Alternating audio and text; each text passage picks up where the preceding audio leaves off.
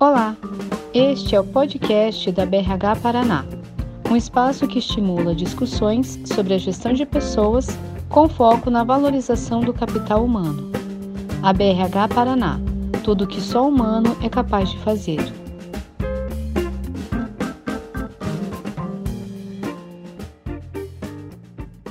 Muito boa noite, pessoal. Meu nome é Celso. Estou aqui do lado da minha colega Sheila. Estamos iniciando um trabalho legal aqui na região sudoeste com a BRH Paraná. E já começando em alto nível, né, Sheila? A gente já está né, pegando esse gancho dessa que a, dessa, a, a pandemia trouxe um, um, um cenário para que possibilita, possibilitasse a gente compartilhar muita informação, né? Aí rompeu essa barreira da distância e a gente começou aqui um trabalho da BRH aqui no Paraná já em alto nível. Muito boa noite, Sheila. Muito obrigado aí por pelo pelo, pelo nosso início dos trabalhos juntos e que possamos levar informação e com a nossa convidada compartilhar também, que eu acho que esse é o intuito. É, com, eu sempre digo, conhecimento compartilhado é conhecimento com, é multiplicado. Então, a ideia nunca é, é, é, sempre é bom estar sempre agregando mais informações. Boa noite, Sheila. Tudo bom? Boa noite. Eu estava aqui com dificuldade de tirar o. Boa noite, pessoal. Bom, Boa noite. Celso, obrigado pela apresentação, obrigado pela parceria.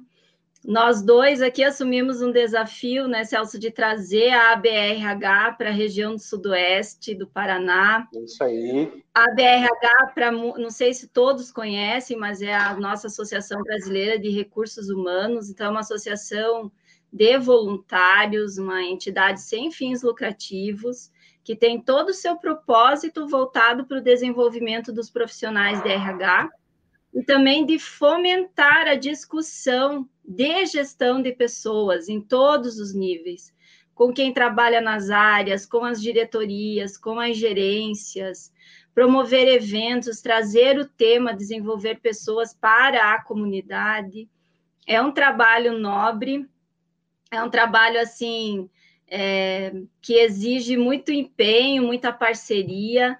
Então, eu quero aproveitar essa live aqui e fazer o convite para todos os profissionais da nossa região que nos assistem aqui do Sudoeste, para que venham né, é, assumir esse desafio conosco na região e que a gente faça um trabalho belíssimo aqui, de grande continuidade, com parceria com o nosso com o núcleo de RH que existe aqui no Sudoeste também, para que a gente possa mobilizar o maior número de pessoas. Então, fica aí o convite.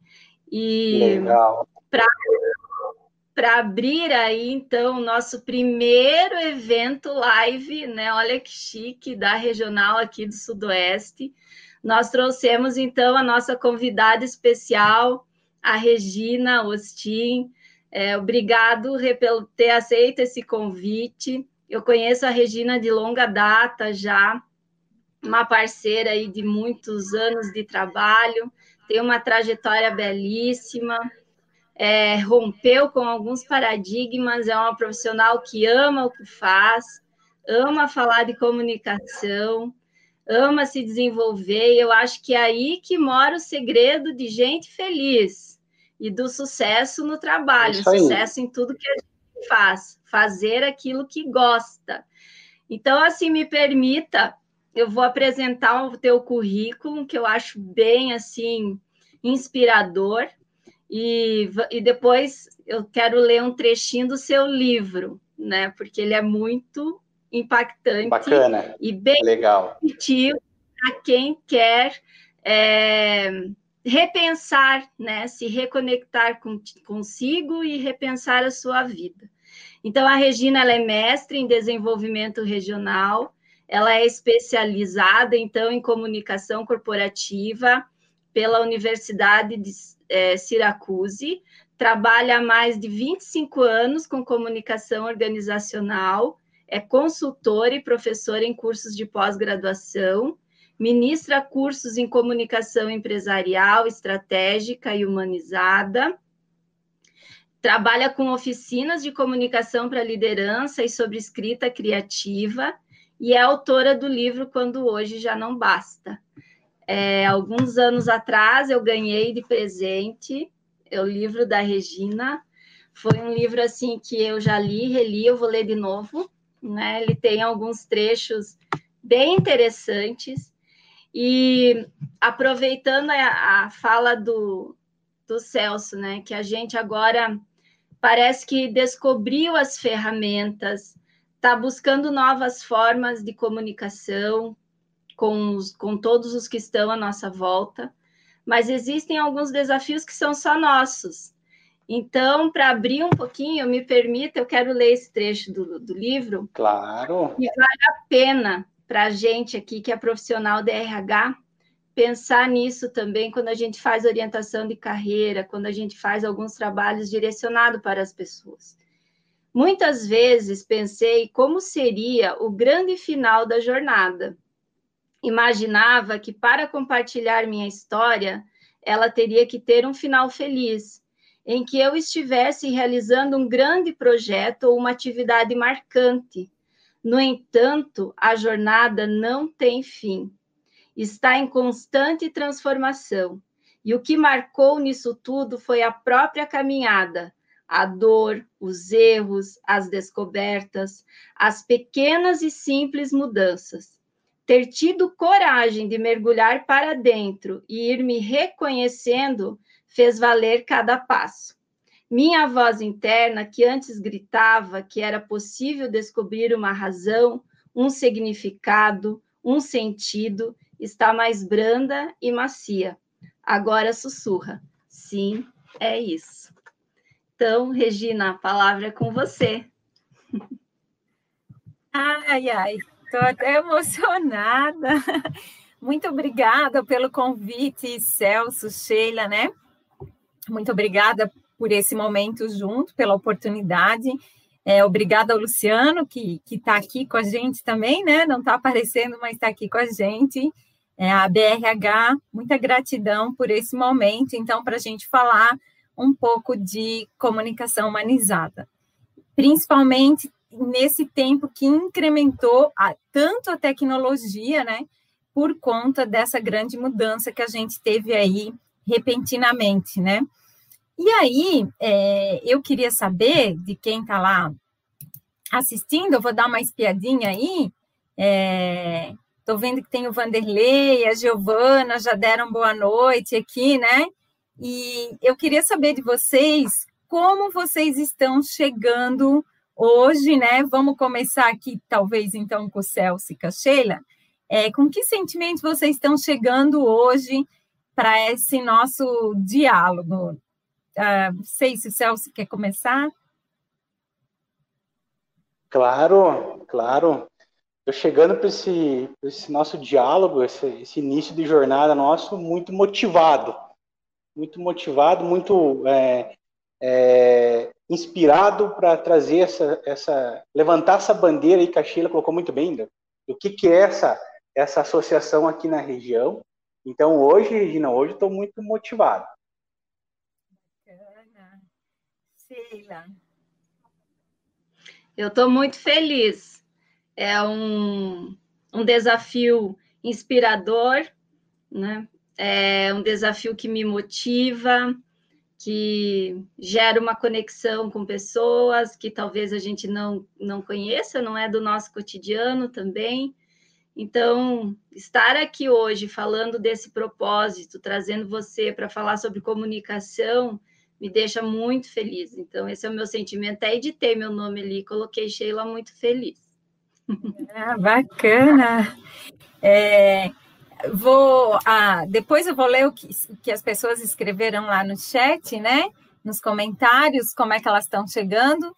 E eu estou chegando também é, muito feliz pela oportunidade de poder compartilhar. O nome da minha empresa é Compartilha, né? Então, é uma das coisas que eu mais gosto de fazer, é compartilhar mesmo o que eu vivi um pouco aí nessa jornada da comunicação, né? É, chego com alma de aprendiz. Ó, a Giovana falou que lindo, Giovana. É, eu tive a oportunidade de trabalhar em empresas como Bung Nissan, e, e fico muito feliz de poder compartilhar um pouco dessa trajetória, né? E aí, eu vou começar aqui é, compartilhando a nossa quero, tela. Eu quero mandar um abraço para a Giovana, que está assistindo. Ela era, é colega nossa, ela era aqui de Pato Branco e hoje ela está lá em Tubarão, Santa Catarina. Então, Giovana, meu abraço aí para você. Muito obrigado por estar acompanhando nós. Olha, ela está mais perto de mim, então, do que de vocês agora. Ó, o Vanderlei também muito motivado e curioso também comentando aí que ele está chegando assim. Legal, Vanderlei. É... Estamos com a tela compartilhada, tá abrindo aí, então, né? A gente vai falar de comunicação humanizada, né? Isso que a gente fez agora, a gente chama de check-in, que é uma coisa que a gente pode fazer é, tanto presencialmente nas nossas rodas de diálogo na empresa, como virtualmente, quando a gente estiver conversando com o nosso time, se tiver alguém em home office, né? Então, a gente pode fazer esse check-in para saber um pouco do sentimento, para saber como a pessoa está chegando, né?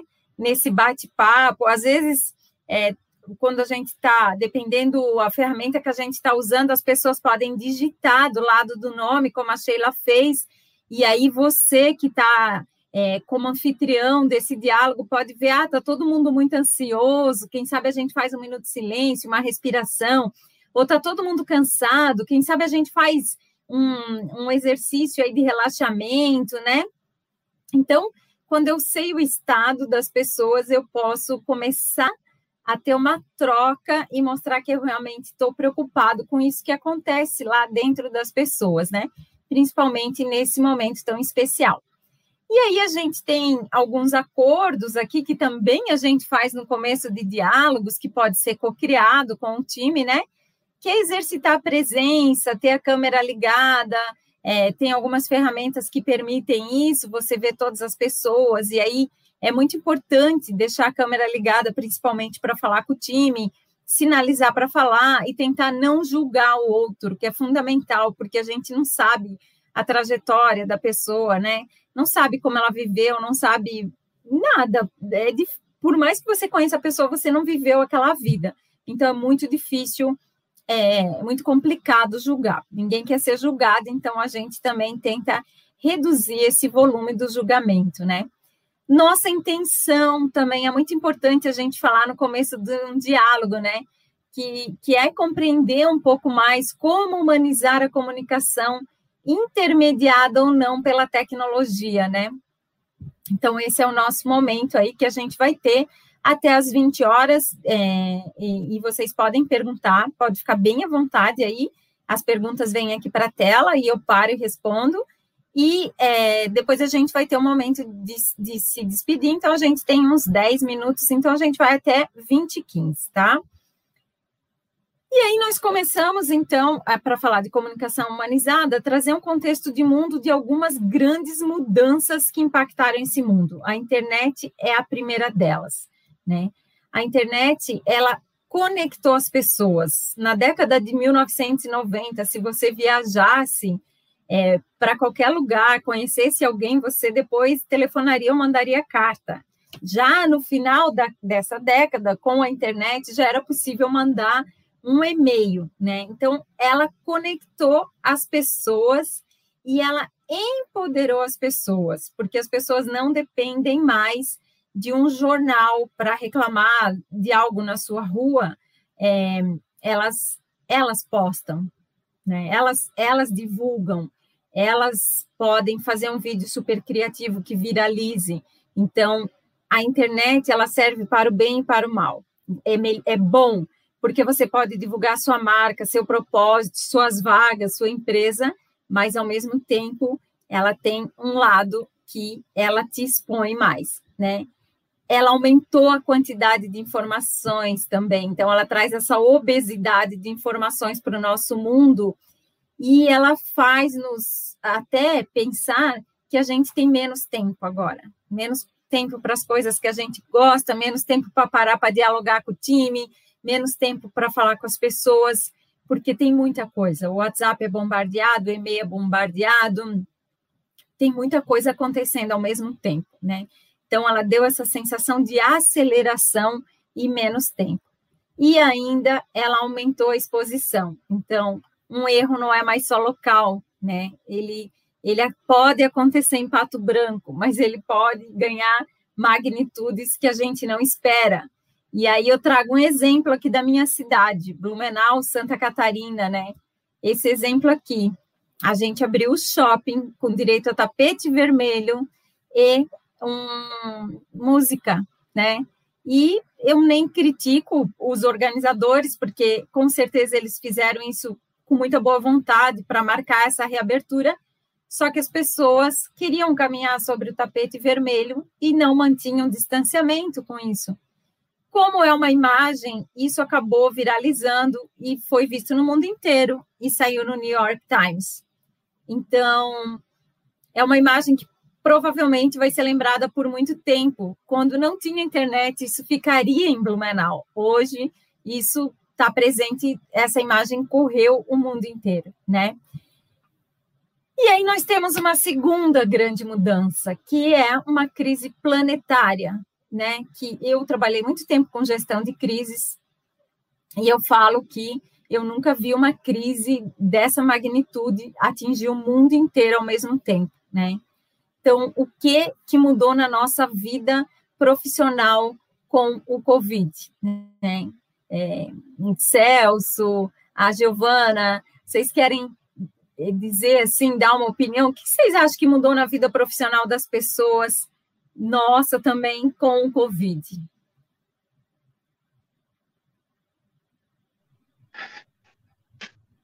Regina mudou muita coisa, acelerou muita coisa. Né?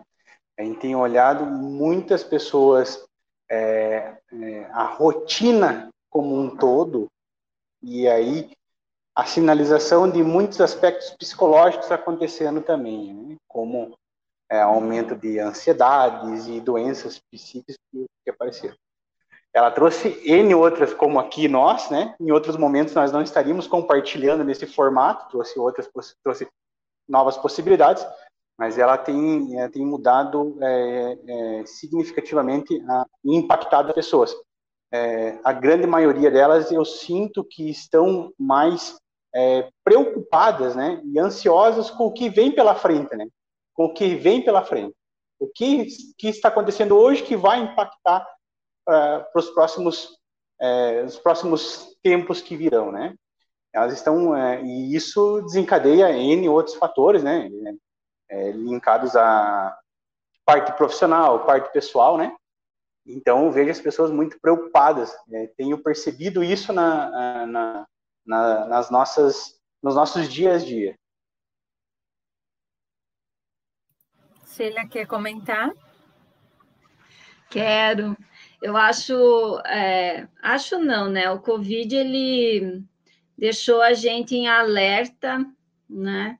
É, trouxe para nós um pouco a questão do medo, né? Do, do desconhecido, mas também nos despertou para outras possibilidades. Muitas, muitos profissionais usaram ainda mais a sua criatividade, né? Despertou aquele ócio criativo e vamos criar novas, né? Vamos pensar no home office, que era um tabu. Eu lembro que em 2015 eu participei de um congresso de home office e parecia que era impossível implantar home Coisa office. Coisa de outro mundo, né, Sheila?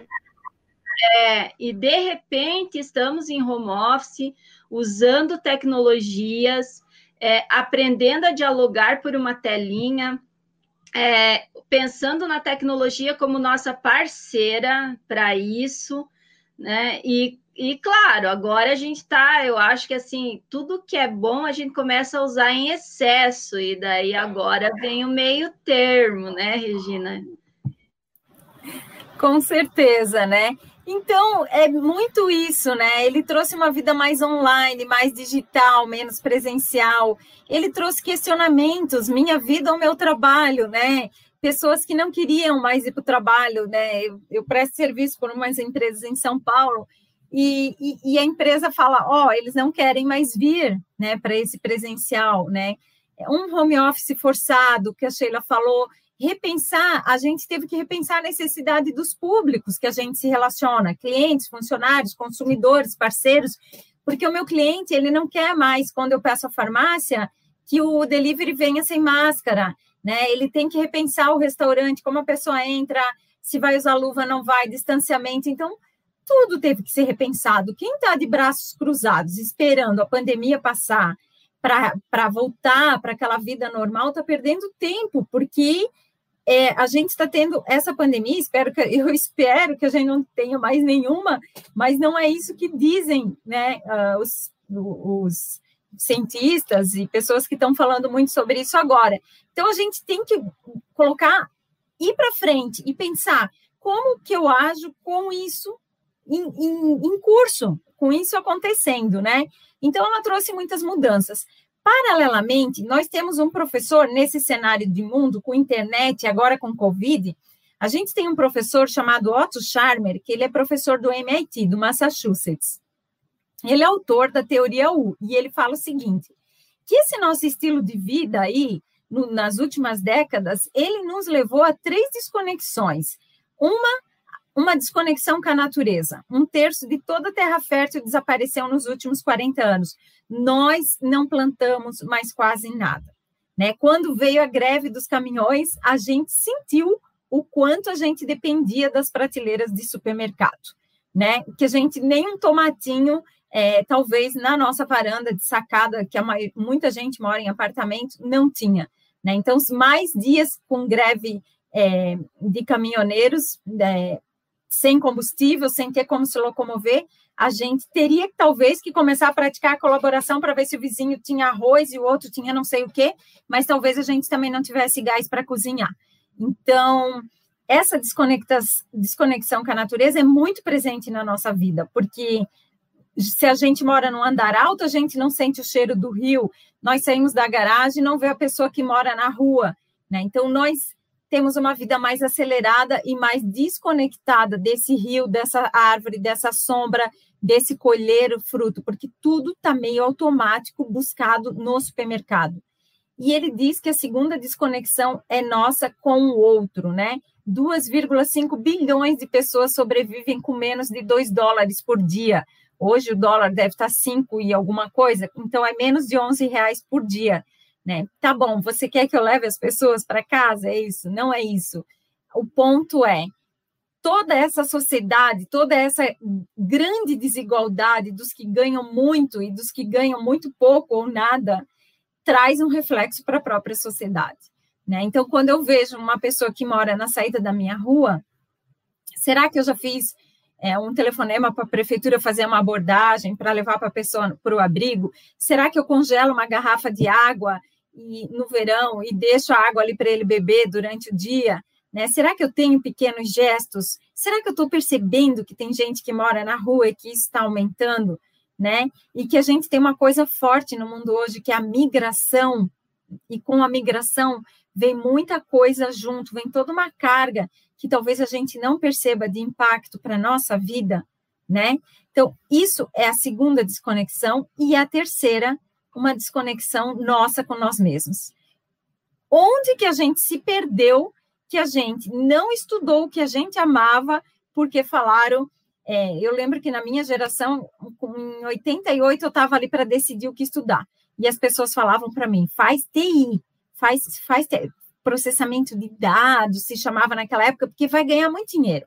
Então, como tu nasceu numa família humilde e precisa de dinheiro, faz TI. Eu pensava, meu Deus, eu não sei se eu quero fazer jornalismo, turismo, direito, né?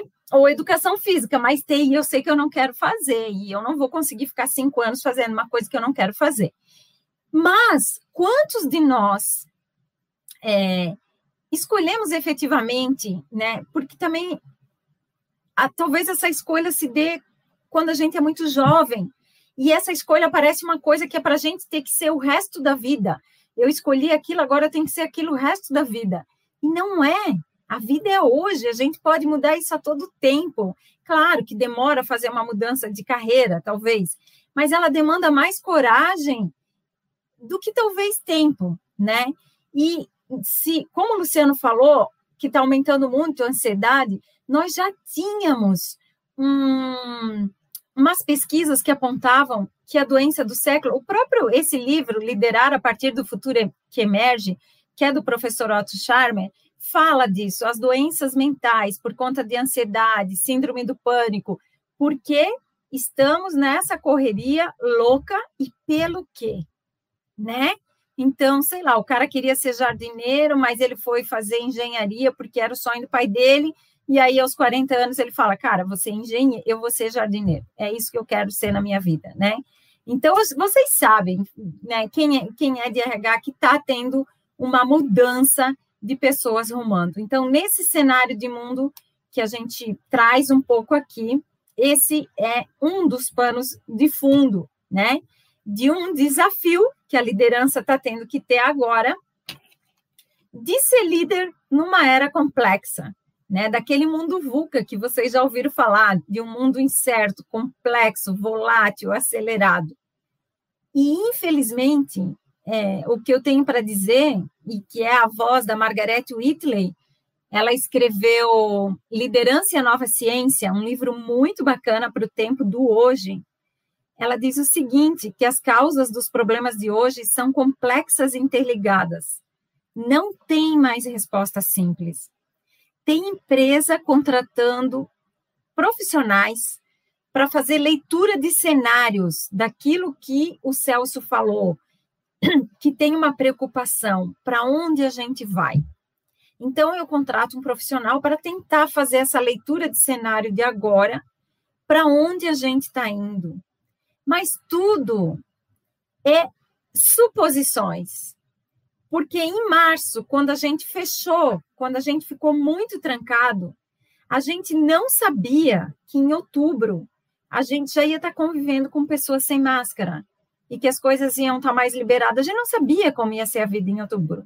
Aliás, acho que lá no começo, para quem viveu isso de uma forma mais restrita, não sabia, tinha medo até de nem estar vivo, porque a gente não sabia como é que ia pegar esse vírus, como é que isso ia se propagar, propagar é ou não é? Né? Então, é tudo muito incerto. E aí, para o líder não é, conseguir se sustentar nisso, ele precisa sair de um lugar em que ele era herói, em que ele botava a capa e voava, para um lugar em que ele seja mais anfitrião, né? O líder, ele não tem mais todas as respostas, porque ninguém tem. Então, tá tudo bem se o funcionário chegar lá e falar: Celso, eu não sei fazer isso, mas você me diz como se faz. E o Celso também não sabe. Só que o Celso, com medo de perder a autoridade, fala: vai lá para o teu lugar e daqui uma horinha eu te dou a resposta. Aí o Celso vai lá, pá, pá, pá, vou ver como é que é esse negócio. Porque ele tem medo que o funcionário dele não vai mais respeitar ele. Conseguir dizer não no momento que a gente vive é dobrar os joelhos, ser humilde, ser humano e estar dizendo para o seu funcionário: você também pode dizer eu não sei porque as coisas de ontem para hoje já mudaram muito. Então, o que, que é esse anfitriar, né? Esse anfitriar é aquilo que a gente tem feito pouco pra, por nós mesmos, provavelmente. É aquele café da. Vamos pensar numa vida cotidiana. Como é que eu me anfitrio? Eu gosto de fazer café coado em coador de pano. A pessoa que está me ouvindo agora pensa: meu Deus, mas quem tem tempo para fazer um café desse? Eu vou fazer um nesse café né? Boto ali tudo, a vida é instantânea, igual nesse café, né? Então, o anfitriar é aquilo que você se cuida. Quando eu penso eu me anfitriar, eu preparo a mesa sábado, eu coo o café, eu boto a melhor toalha, eu pego a louça que antigamente era para visita, é para mim, né? Com o pão que eu gosto, aquele bolinho de fubá. Esse é o meu anfitriar como que eu anfitrio o outro? Tem uma dica aí, vocês? Como é que vocês acham que se anfitria o outro?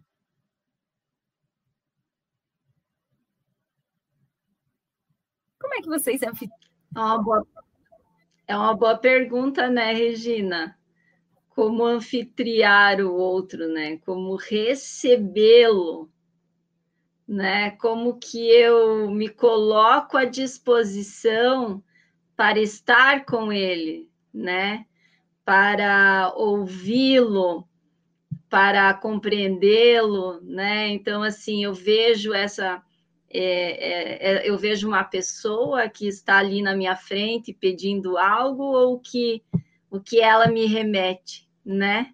Então, é, eu vejo que o desafio. É e, e também, né, Sheila, a questão de, da empatia, né? Essa conexão com a, com a, da, a, a cultura da empatia, né? Essa, esse, esse lado de se, se colocar no, na, como a outra pessoa. Exatamente. Isso mesmo. Exatamente. Quando a gente recebe uma visita em casa, a gente não pega a melhor toalha, a louça, prepara uma comida especial, né? A gente não, não cria todo aquele bota cervejinha lá no mais no ponto perfeito ou vinho branco geladinho ou um tinto numa temperatura adequada.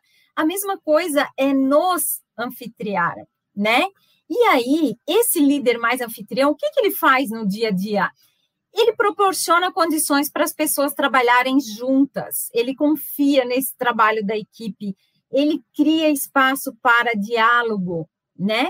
e ele cria soluções sem medo de perder a autoridade. Então, mais importante do que o líder trazer sempre as respostas é o líder fazer boas perguntas, porque quando o líder faz boas perguntas, as pessoas, por meio da pergunta, elas mergulham para dentro delas para buscar essas respostas e fazem emergir uma resposta.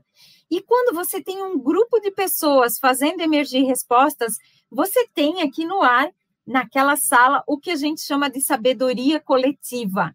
Essa sabedoria só emerge quando eu faço perguntas. Eu pergunto o que é o anfitriar, o Celso diz uma coisa, a Sheila diz outra, a Giovana diz outra, né? E cada pessoa diz uma coisa. E aí o que se forma é um conjunto de pensamentos, muitas vezes diferentes, e uma nova imagem do que é anfitriar. Isso é buscar a sabedoria desse grupo, isso é gerar corresponsabilização para um trabalho a ser feito. E tem muitas metodologias, se eu não quiser fazer isso naturalmente, que podem ser utilizadas para co-criar soluções, como o Word Café, como o Open Space, né? Então tem o, a próprio, o próprio diálogo em círculo, simplesmente. Então tem muitas coisas que vocês podem fazer lá no dia a dia para anfitriar esse time de vocês, abrir espaço para o diálogo e ouvir e fazer emergir essa sabedoria do grupo. Ah, mas nem todo mundo tem faculdade lá no grupo. Sabedoria independe de grau de estudo, né? Sabedoria, talento é uma coisa que está dentro da gente. Se você perguntar para o teu um jardineiro, ele vai ter uma sabedoria que eu não tenho. Eu tenho certeza nisso e eu honro o conhecimento dele. Muitas vezes a gente esquece do conhecimento dos nossos avós. E eu sempre digo, quando eles partem, parte uma biblioteca junto. Eles sabem coisas que a gente precisaria perpetuar. Mas quando eu sentei para falar com a minha avó pela última vez, que não fosse para eu contar e despejar toda a minha vida, mas para eu ouvir o que ela precisava contar da dela, né? Então, para a gente pensar um pouco nesse honrar esse conhecimento e aí, depois de trazer esse cenário de mundo, a gente vai entrando nesse cenário da comunicação, né? Nós tínhamos um cenário é, de uma comunicação de um para todos, em que a gente tinha o rádio e a TV na sala, e um grupo de pessoas que se reuniam para ver aquilo ou ouvir. E a gente veio para uma comunicação de todos para todos. Então a gente saiu de um para todos e foi de todos para todos com a internet, é, eu vejo futebol, meu marido é, vê uma série, o Celso, se tivesse na mesma sala, ia ver a novela, a Sheila ia ver a novela ou outra coisa, ou passar um e-mail. Então, cada pessoa vai ver o que mais quer, o que mais interessa naquele momento. O grande problema é que essa comunicação aproximou, vocês já devem ter ouvido isso, quem está longe, mas afastou muito quem está perto, porque a gente dialoga mais com a tecnologia e menos com quem está ali do lado. Quem nunca viu uma mesa de pessoas almoçando juntas e todas no celular, né? e postando, e foto, prato, copo, ah, isso e aquilo, e era o momento da gente estar dialogando, né? Então, a comunicação mudou. Eu falo para os meus alunos que a comunicação é a ciência do século 21, e por mais que as empresas ainda não estejam, muitas delas sim, mas muitas ainda não, reservando um valor para investir na comunicação, é, elas vão sentir o quanto isso é urgente, principalmente com o que aconteceu, né? Porque essa comunicação na organização, ela vinha de um modelo que só a empresa falava. A empresa fazia o jornal, a empresa colocava mural, a empresa mandava um e-mail e talvez a gente nunca previu o funcionário falando com a empresa uma caixinha de sugestões. Aí a pessoa que vai ouvir isso vai falar assim: não, eu já botei uma caixinha de sugestões e não deu certo, porque eu perguntei sobre uma mudança de um layout e eles responderam sobre salário, sobre. Eles reclamaram de tudo menos o que eu perguntei. Por quê? Porque havia uma comunicação represada, havia uma voz calada. E eles, quando viram a caixinha, falaram: é agora é essa caixinha aí que eu vou usar para falar o que, eu estou pensando, né? Então, tem empresa que só fala com funcionário, mas não ouve. Tem empresa que fala e que ouve, e tem empresa que deixa todo mundo num vácuo, né? Vai ter uma mudança de sede, mas a gente não pode divulgar. Vai ter uma mudança no programa de participação dos resultados, mas a gente não pode divulgar. E esse vácuo, ele é ocupado por pessoas que criam informações dentro da empresa. Então, se a empresa não fala, as pessoas falam e elas criam informações. Na realidade, elas não estão no vácuo, elas estão criando seu mundo e suas informações. E diferente do passado, que o funcionário, muito em Blumenau, que é uma indústria têxtil, ia para a fiação, cumpria o expediente, ia para casa, hoje o funcionário tem celular e ele tem um mundo na palma da mão e ele vai falar com as outras pessoas, né? Então, essa comunicação na organização mudou e a gente precisa ouvir os funcionários, né? Porque todos falam com todos, dentro e fora da empresa. Virou isso aí, ó. Esse emaranhado que está na tela, essa teia de aranha, virou isso, diálogo, né? É todo mundo falando com todo mundo, né? E aí, eu preciso dizer para vocês que o funcionário ele tem muita credibilidade perante os públicos. Tem uma pesquisa chamada Trust Barometer, que é o barômetro da confiança, que a maior agência de RP do mundo faz todos os anos em vários países. E ela pergunta é, em quem você confia, ela mede grau de confiança. E a voz do funcionário é uma voz que as pessoas confiam muito, porque as pessoas falam assim: ah, por exemplo, trabalha numa indústria automobilística. Eu, o Celso comprou um carro daquela marca. Será que eu vou perguntar para o Celso se aquele carro é bom? Ou eu vou perguntar para a Sheila, que eu sei que ela trabalha lá dentro da fábrica, se ela recomendaria, se esse carro já teve perto de um recall, né? Se ela está sabendo alguma coisa que o Celso comprou, mas ele não sabe, né?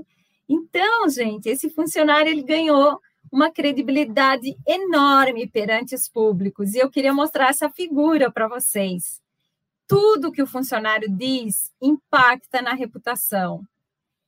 É, esse casal, é, eles falaram, eles foram abordados, né? Eu estou mostrando então é, uma cena ali do, do casal que foi abordado por um, uma pessoa que estava fazendo uma, uma segurança num bar e eles estavam sem máscara e aí eles não gostaram da abordagem e eles falaram cidadão não. Ela falou engenheiro civil formado melhor que você. Ela respondeu nesse tom para a pessoa que fez a abordagem. E aí ela foi demitida, né, no dia seguinte, porque ela trabalha nessa indústria, na Taesa, que tem entre seus valores algo chamado comportamento respeitoso e que presta serviço para o governo e que aquele funcionário provavelmente era um funcionário do governo. Tudo está interligado, né? A gente pode estar filmando o que está acontecendo, mas pode ter alguém filmando a gente, tudo ao mesmo tempo, né?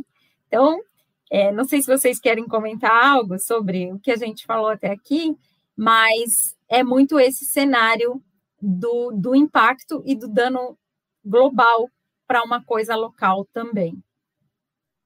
Mas é, é isso mesmo, é, Regina, né? Eu vejo... Pode falar, Sheila, pode falar. Não, imagina. É, obrigado, Celso. Então, Regina, o que eu vejo é que existe sim uma mudança de comportamento, né? A gente é, talvez não tinha prestado atenção de uma forma adequada na força que tem uma rede social, na força que tem é, as nossas palavras em determinados momentos, né? E esse exemplo refletiu uma, uma triste trajetória de desconexão, né? Inclusive com o ambiente que ela trabalhava, né? E, e, isso reflete numa sociedade e no, no, numa reputação dela, inclusive, como profissional em outros ambientes ou para buscar uma recolocação no futuro. Então, assim, hoje em dia, essa conexão com os valores, com o respeito, com a empatia, ela é está sendo exigida em todos os públicos, em todos os momentos. E se eu não me engano, esse cidadão ele cursava doutorado, né? Sim, ele era é, doutorado. Então, assim, ele era muito mais do que apenas a posição que ele estava naquele momento, e ele estava numa posição de cuidar de pessoas, né? De orientá-las para que pensassem na sua qualidade de vida, nos cuidados, na sua saúde. Então, é, é um, um, são fatos assim que mexem conosco. Enquanto, e eu me faço a pergunta: em quantos momentos a gente está tão é, egoísta olhando para si, desconectado com o que está acontecendo à nossa volta? Isso aí.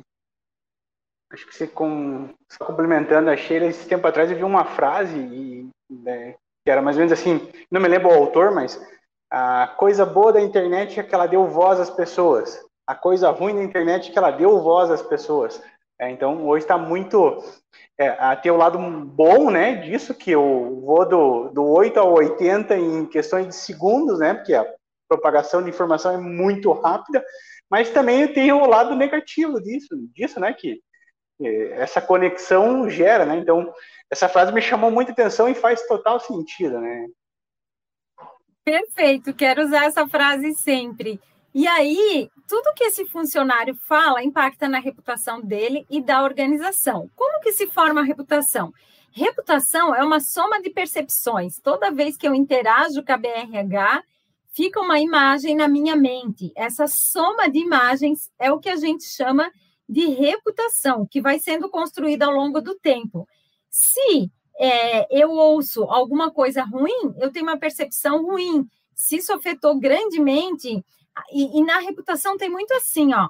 Ah, eu compro do, sei lá, de um supermercado X. Então, toda vez que eu interajo com ele, eu tenho percepções. Mas eu, enquanto é, cliente, eu olho muito a questão de qualidade e do preço. Eu não olho muito quanto funcionário ganha. funcionário olha para essa organização do ponto de vista do trabalho, sócio do ponto de vista do quanto ela vende fornecedor do ponto de vista de quanto ela paga, se ela paga em dia. Eu, cliente, olho do ponto de vista do que ela me oferece. Então, se ela me oferecer um produto ruim, isso impacta, impacta grandemente essa reputação que eu tinha, porque é o ícone que está no meu escopo, no meu olhar, né? O funcionário se impacta mais se tivesse uma perda muito grande com o PPR, por exemplo, o Programa de Participação de Resultados. Então, reputação é, são percepções que a gente vai gerando e a gente tem que munir os funcionários com informações corretas, já que eles têm, primeiro, por respeito, né? Segundo, porque eles têm credibilidade e porque eles ajudam a formar essa reputação da organização, né? E aí a gente chega nos nossos líderes. Será que os líderes podem contribuir com essa comunicação da organização? Muito, porque o Larkin Communication, que estuda profundamente a comunicação face a face, ele fala que a comunicação transmitida pelo gestor direta é a mais compreendida pelo colaborador e funciona melhor em 78% das vezes. Quando o líder decide dialogar com seu time por meio de uma tela ou presencialmente, ele está dando a oportunidade, dependendo da forma que ele faz esse diálogo, das pessoas interagirem, perguntarem, o que é muito diferente, às vezes, de um e-mail, porque a pessoa fala, meu, não vou responder para perguntar, porque até a pessoa responder é muito mais mecanizado, olho no olho, tem muito mais chance da pessoa compreender, se engajar, evitar ruídos, né? E esse papel de dialogar face a face, sinto dizer, porque os líderes estão sobrecarregados, é do líder, né? É deles que eles esperam esse diálogo, né? Ah, fomos para home office e não falei mais com o meu líder porque ele está muito atarefado. Meu, se era difícil quando eu estava dentro da empresa, imagine em casa, que eu não sei nem o que está acontecendo lá na empresa. Então, é um papel do líder fazer esse diálogo. E com a pandemia, a liderança, a organização, ela teve um super desafio. As coisas se tornaram mais online, menos presencial. Só que mais online significa mais humanização. Quanto mais eu trago a, a, a questão da, da, da do, das redes sociais, de, de, se comunicar por celular, mais eu tenho que trazer humanização no mesmo peso, né? Então, assim, eu posso comprar um aplicativo, um app maravilhoso para implementar na minha empresa, em que o presidente posta, as pessoas curtem, comentam, interagem, eu divulgo eventos, tudo. Se eu não tiver a liderança apoiando, convocando o time, as pessoas não participam. O que toca no coração, o que dá aquele quentinho de acolhimento, é o meu líder estar tá dialogando comigo.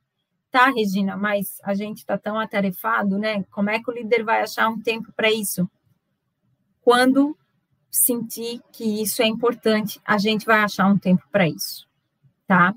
E aí, eu digo para vocês o seguinte, eu gosto muito dessa frase da Marta Gabriel, que é uma especialista em mídias, que ela diz o seguinte: robôs humanoides ameaçam apenas humanos robotizados. Nós não podemos nos robotizar, porque o que nos diferencia dos robôs é porque nós temos compaixão, nós podemos amar, nós podemos sentir, nós temos um coração. Então, robôs nunca vão dar conta desse lado humano que só nós temos e que muitos precisam resgatar, né? Que não é por maldade, é porque a gente cai num ciclo da vida acelerado e esquece de certas coisas, né? Mas está aí uma grande chance da gente humanizar a comunicação. E como? Pelo diálogo, né? É uma grande oportunidade, fazendo aquilo que é básico do básico do básico. Meu Deus, como é que eu humanizo a comunicação? Olhando nos olhos.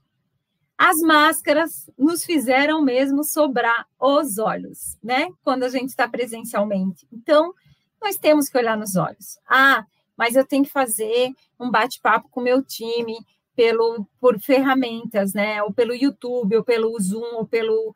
Como é que eu vou fazer? Peça para abrir a câmera. Não mande abrir a câmera. Peça, pergunte: você se sente confortável em abrir a câmera?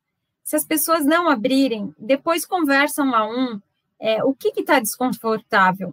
Quando a gente abre a câmera, abrir a câmera, a gente está pedindo para entrar na casa daquela pessoa.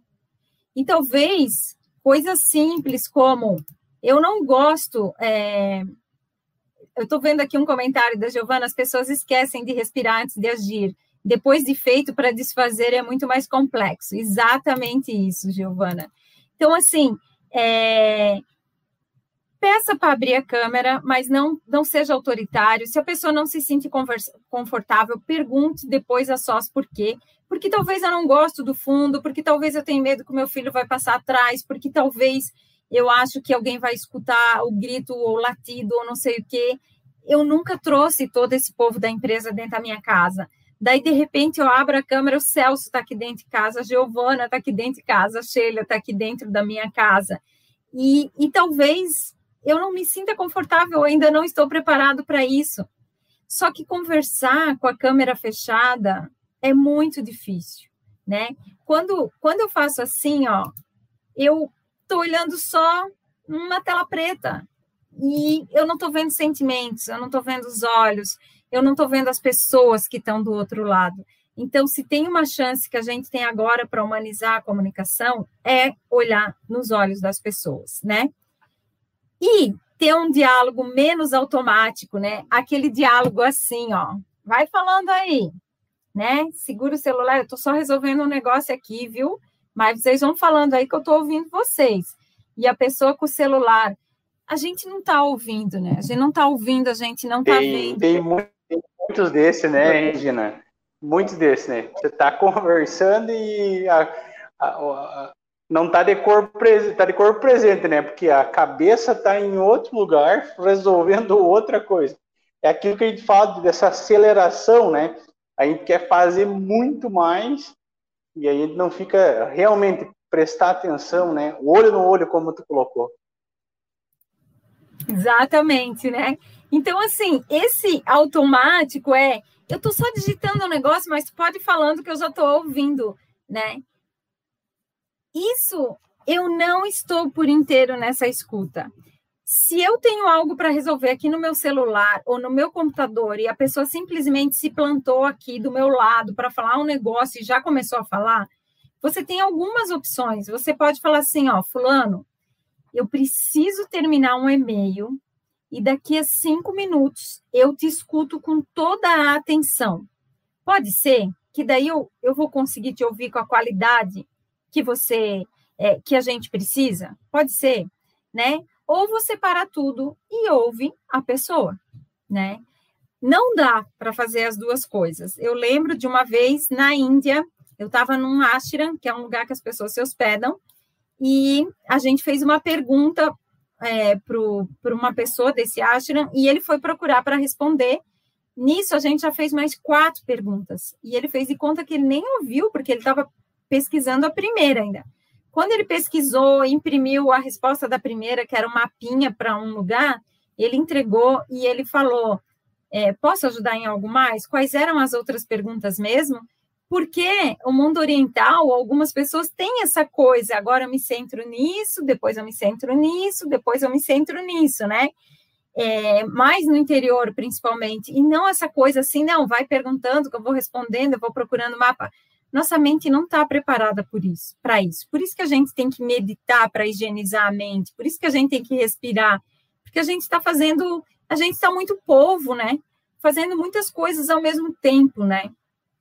E o diálogo mais humanizado é o diálogo criativo, que eu faço perguntas, que eu instigo para que a gente cocrie as coisas. É um diálogo reflexivo, que eu ouço com atenção mesmo, sabe? É, então, esse é um diálogo que eu me coloco inteiro, que eu fico como humano mesmo, e não como uma máquina digitando e pedindo para a pessoa ir fazendo outras coisas. Além disso, essa humanização passa por escuta. Né? Existem vários tipos de escuta que a gente faz com a liderança, alguns testes, né? Para saber, eu estou só escutando o que eu quero? Eu estou só escutando os fatos? Eu estou só fazendo de conta que eu escuto? E depois eu falo assim, porque tem gente que é assim, né? Você está lá fazendo uma coisa, aí a pessoa veio contar e você fala assim, aham, aham, não, pode ser. Nove horas, quinta, porque daí você pensa, eu vou me livrar dessa pessoa para ir acabar o que eu estou fazendo. Depois eu vou lá e pergunto sobre o que era e reagendo, né? Então você vai perder tempo duas vezes. Eu estou escutando novas informações, eu estou me entregando nessa escuta. Tá bom, Regina, essa escuta aí demanda tempo e eu não tenho. Então, né? Se a gente quer ser humano, a gente precisa começar a praticar essa escuta mais demorada e por inteiro, né? É porque senão a gente se transforma naquele humanoide robotizado e se iguala, né? Então,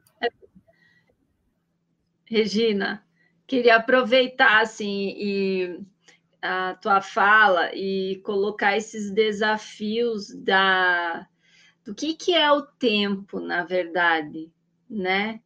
É, a gente diz que não o tem, mas quando tem, como usa, né?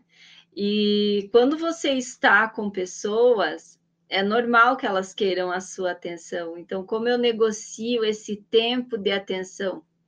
Até porque em algum momento posso eu querer a atenção de outro também, né? E como ele vai fazer? Então, quanto, o quanto essa reciprocidade ela é alimentada no nosso cotidiano, né? E esse ouvir, na verdade, ele é um cuidar, e o tempo que eu acho que eu vou despender ouvindo, talvez eu resolva mais rapidamente algo e deixe a pessoa do outro lado feliz, né? Então, é um, a gente se prende no tempo. O tempo ele é nosso parceiro, né? Ele não é o nosso inimigo, né? E, e tem coisas que nos fazem ganhar tempo. E às vezes é tempo de vida, né? Não é outro tempo, é tempo de vida. Eu escutei essa expressão uma vez numa cidadezinha chamada uh, Penedo. Não é tem duas Penedo. Essa Penedo não é a é, é, a Penedo que fica em Alagoas. E aí a gente ficou num hotelzinho que quem cuidava do hotel era o vozinho e a netinha ficava com ele. E aí a internet era ruinzinha, o vozinho nunca tinha se atualizado e não queria internet, e ela com 7, 8 anos querendo ter internet na pousada do vozinho. E aí ela ganhou um, um celular que era muito ruim, e daí ela disse para mim, eu queria que ele me desse outro, mas ele não entende que eu preciso, tarará, e o celular sempre travava e tudo, e daí eu falei, tá, mas é lento para entrar, lento para tudo, quando trava, o que, que você faz? Ela falou, eu desligo e vou dormir, porque é tem muito tempo de vida. Nossa, quando ela falou, com sete anos, é muito tempo de vida reiniciar. Eu falei, essa já sabe o que é tempo de vida, né? Então é isso mesmo, essa coisa do tempo, né? Que a gente a gente dá esse tempo, essa escuta é, para quem também a gente a gente seleciona também, né? Mas eu queria deixar uma sugestão de exercício para vocês que é convocar um time, algumas pessoas, ou vocês com outra pessoa, e falar: é, vamos fazer um exercício. Eu vou ficar um minuto falando quem sou eu, e você só escuta. E depois a gente troca. Quando vocês fizerem esse exercício, vocês vão sentir quanto tempo vocês acham que tem um minuto. Para alguns, vai ser muito acelerado, para outros, vai ser uma eternidade, para outros, vai ser muito difícil ouvir por um minuto, para outros, vai ser maravilhoso, vai querer escrever aquela história. Então, é um exercício muito simples que mostra é, qual é a noção de tempo que a gente tem, como é que a gente está vendo aí esse passar do tempo, e é só um minutinho, e o outro não pode falar, não pode perguntar, não pode fazer nada, só pode ouvir. Então, quem sou eu por um minuto, né? Então, é bem bacana vocês fazerem um dia aí, para vocês é, sentirem que quando a gente faz isso a, a, a, com a liderança, a liderança sempre fala assim: nossa, mas foi muito rápido. E tem gente que fala, nossa, foi uma eternidade, eu já não, não tinha mais nem quem falar quem era eu nesse um minuto que vocês deram. Então é muito interessante porque é, é, é para cada um é, significa uma coisa, tem um sentido, né? E o escutar e o falar também é diferente para as pessoas. E aí, cumprindo o nosso horário, que são 20 horas, eu vou indo para o nosso final falando um pouquinho de empatia, que está tão na moda, que entrou na base nacional comum curricular, como uma das coisas que tem que até se ensinar na escola, né? Então, o que é essa empatia? Essa figura de uma girafa e de um elefante em cima de um saltinho para alcançar a girafa mostra que empatia é se esticar, né? E é como alongamento, a gente não alcança a ponta dos pés. Eu estou muito no começo disso, dessa prática de empatia, né? É, a gente não alcança a ponta dos pés, mas a gente tenta todo dia fazer um pouquinho para se esticar para alcançar o outro, né? Para entender essa vida que ele viveu. Porque até então a gente falava assim, ó, ah, mas ele devia casar com ela. Ah, mas ele devia abandonar esse trabalho. Ah, mas eu acho melhor ele sair logo de casa. Mas a gente está olhando aquela vida com a nossa experiência, com base na nossa percepção. Isso é impossível. É igual eu ser maçã e eu falar para laranja: ah, mas tu devias ser mais. A tua cor devia ser mais forte, tu devia ficar mais tempo na terra. Mas eu não sei o que é ser laranja, porque eu sou maçã, né? Então eu não sei. Eu preciso me esticar para entender como é para ele isso, né? E aí, essa empatia, o Marshall da comunicação não violenta, ele fala que a gente, além de se esticar, a gente tem que dar tempo e espaço para aquela pessoa que vem contar uma coisa para você. Então, você tem. O nosso tendência ocidental é aconselhar. O Celso chega e fala assim: Nossa, eu preciso fazer um desabafo hoje. Aí o Celso faz um desabafo e fala: Celso, faz isso. Mas o Celso não pediu um conselho. Eu sei que a gente não faz por mal, mas talvez o Celso só queria ter alguém para escutar. Então, assim, eu dou tempo para o Celso falar, eu dou espaço para o Celso falar, e depois que eu fiz isso, a pergunta-chave é: Celso, o que você precisa? Aí o Celso vai dizer: eu, eu queria um conselho. Ou o Celso vai dizer: não, eu, eu não preciso de nada, eu só precisava da tua escuta, já me ajudou muito ou eu preciso de um minuto em silêncio depois que eu te contei. Então, a gente precisa começar a incorporar na nossa comunicação humanizada essa pergunta: o que você precisa? Porque a gente pode estar querendo dar o que a pessoa não quer. E aí ela não ouve, passa batido, Daí acontece aquelas coisas que a gente fala assim, ó, meu, mas eu já falei 300 vezes isso e a pessoa não bota na cabeça.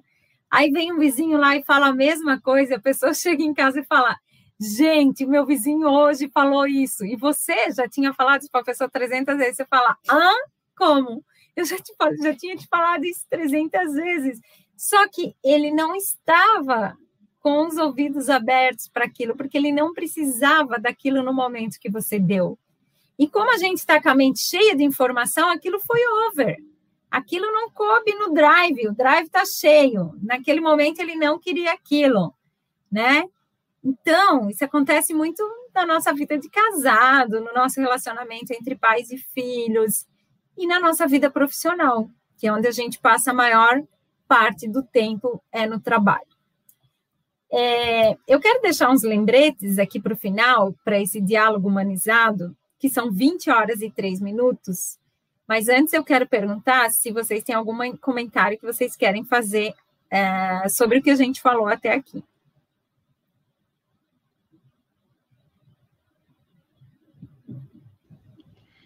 Eu vejo que é um eterno desafio, né? Essa humanizar a comunicação é, depende, não sei se depende, né? Não sei se essa é a palavra certa, mas precisa de um autoconhecimento, né? Eu preciso é, me perceber, né? É, me avaliar, qual a minha disposição, né? Para oferecer isso ao outro, né? Então, essa autoanálise, ela nos ajuda, né? E, e, lideranças devem, assim, na minha opinião, buscar também, né, Regina, esse feedback dos seus pares, feedback dos seus colegas, feedback dos seus subordinados, é, avaliar, né, a, parar e pensar. Outra coisa que depende do tempo, né? Então, não ficar fazendo, não ser um fazedor de coisas ou um resolvedor de problemas, porque parece que a gente não se permite muitas vezes parar e pensar. Parece que a gente tem que estar produzindo o tempo todo, porque se não produzir, não está sendo eficiente. E o nosso colaborador também tem essa visão, muitas vezes, né? Que ele tem que produzir, produzir, produzir.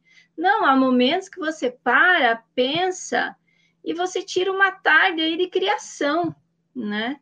Então, o quanto isso enobrece o nosso trabalho e nos dá um sentimento de conquista também, né? Porque hoje se fala em inovação, né, Regina, no ambiente é, de trabalho, inovação, é, melhorias de processo, mas se eu não parar e não pensar, isso não vai acontecer, né? No, mais do mesmo não muda nada. Exato. Né, Sheila, é, aproveitando o gancho que você, nessa tua colocação aí, é, é se desconectar para poder se conectar com as pessoas, né? É, fazer essa, essa desconexão e essa conexão para que possa realmente é, escutar é, essa, esse olho no olho que a gente muito bem colocou, né? E, e ter esse contato. E aí, assim, seguindo essa ideia, é, essa prática da empatia, de se colocar no lugar do outro, né? Eu acho que faz é, muito sentido isso. E em pleno 2020, atravessando uma pandemia, no estado da arte da tecnologia, né, com é, o que ontem era novidade, hoje já já tem coisa diferente acontecendo, né? Então é, é, sinto que a gente fica muito conectado e acaba não é, é, não olhando uh, essa superfície que passa, né? E a gente acaba não tendo essa essa essa, essa aproximação, né, necessária esse contato, né? Então acho que a, a desconexão para aí sim essa conexão com com as pessoas faz muito sentido.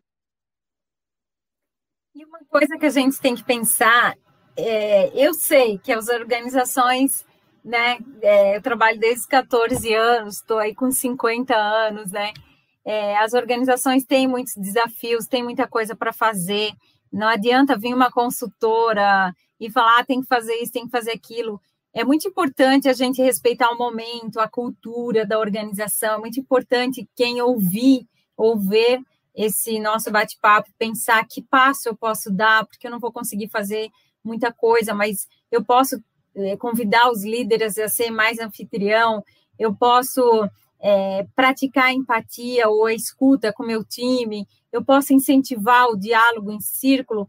Então, eu queria dizer para vocês é, o seguinte: eu vou passar por uns tópicos aqui e queria fechar um, um tópico bem importante para quem for ver ou ouvir a gente, tá?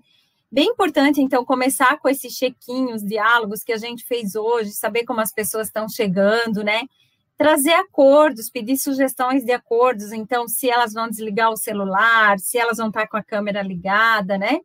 Estimular o olhar, as pessoas voltarem a olhar umas para as outras. Tem um exercício muito bacana que você coloca cinco pessoas dentro da roda, cinco fora as de dentro permanecem no lugar, as de fora vão girando, e você só coloca uma música de fundo e as pessoas só têm que olhar no olhar, é no olho do outro. É muito difícil para algumas pessoas, mas é muita conexão que acontece, né?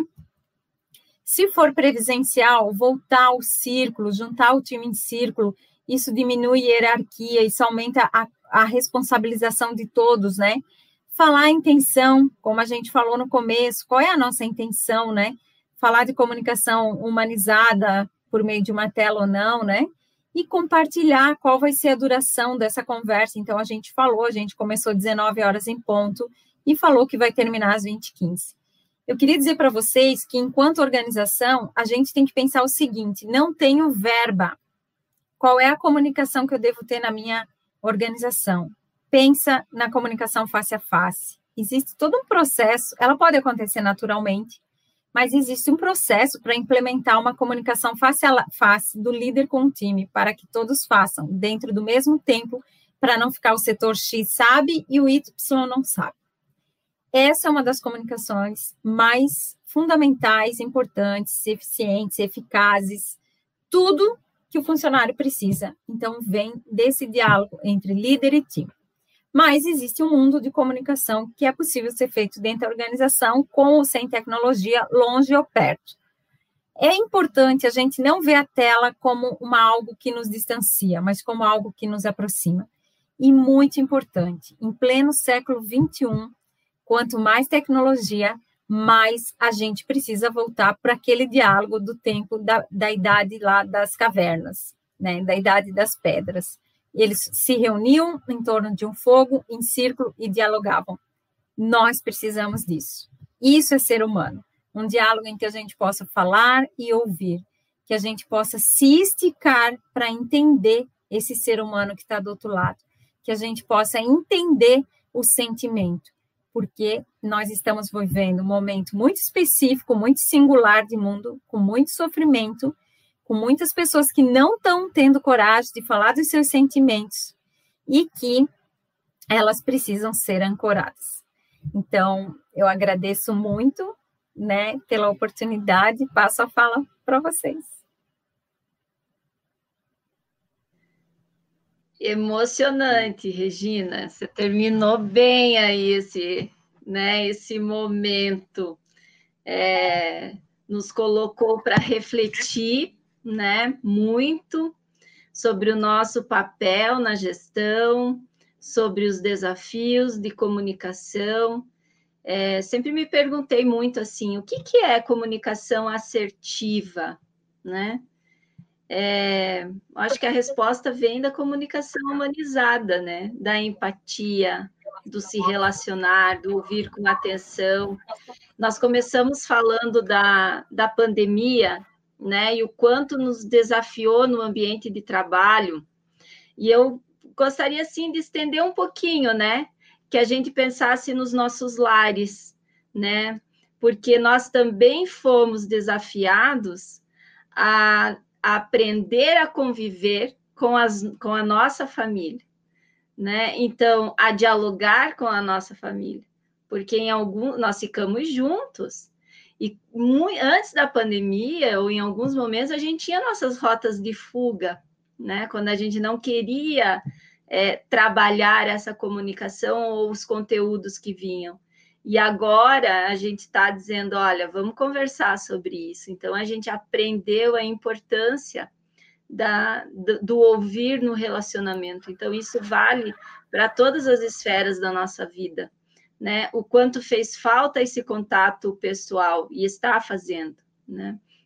Então, que essa aprendizagem, ela, ela transforme as nossas vidas, que ela nos fortaleça como pessoas, como profissionais, é, porque todo profissional é uma pessoa, né? Nós não somos separados, não é uma coisa da outra.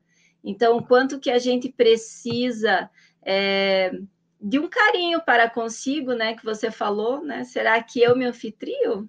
Né? Eu cuido de mim, eu olho para as minhas necessidades. Será que eu me ouço? Ou eu também estou sempre preocupado com o que os outros pensam a meu respeito, sobre o que possam vir a falar, e eu não me ouço, eu não me priorizo, né? O quanto isso, e aí no ambiente de trabalho, é, acontece que a gente também não estabelece uma comunicação, porque é difícil dar aquilo que a gente não tem. Se eu não me ouço, como posso ouvir o outro, né? Se eu não cuido de mim, como posso cuidar do outro? Então, fica aí um, um, um convite para reflexão, reforçando tudo que você nos trouxe, porque é um aprendizado para a nossa vida, né? Então, de verdade, eu quero te agradecer de coração é, por ter disposto né, do seu tempo, disponibilizado aí para nós, para tratar de um tema que é fundamental na nossa vida e trazer aí é, para quem nos assistiu e para quem ainda vai nos assistir, né, é, um olhar, né, sobre humanizar-se, né, também. Só, com, só complementando a Sheila, quero te agradecer, acho que foi muito bem colocada, Sheila, as palavras, acho que sintetizou todo o momento que a gente fez nesse, nessa uma hora e quase 15 minutos. Então, Regina, muito obrigado mesmo pela, pelo todo esse, esse conteúdo que você trouxe, que um, ehm, para mim aqui já impactou, tá? Já já tô faz essa reflexão que acho que foi isso que foi grande, a grande sacada, a gente repensar, né? Esse momento aí tão ímpar, né? Esperamos que que seja único, que não venha outros, mas e, é e esse conteúdo totalmente é, conectado com o momento, né? Então, meu agradecimento aí por ter, com certeza, né, Sheila, ter elevado o nível desse primeiro evento nosso, né? Esse primeiro ah, evento. certeza. Vai a gente já começa com um nível alto, né? Uhum. Bem alto, o pessoal aqui mandou os parabéns, gostou muito, disse que agregou na vida. Eu achei, a Giovana, ela perguntou para você qual a fórmula da sua juventude, Regina. Porque esse streaming é ótimo, mas tem bastante rugas aqui. Pessoal, agradecer quem nos assistiu até aqui, muito obrigado de coração. Né, se fez diferença um pouquinho para a vida de cada um, eu já me sinto realizada, tenho certeza que a Regina também, o Celso também. Então, muito obrigado por estar aqui junto conosco e por nos ajudar a construir esse momento tão especial. Né? Obrigada mais uma vez. Valeu, gente. Até mais. Tchau, tchau. tchau. tchau.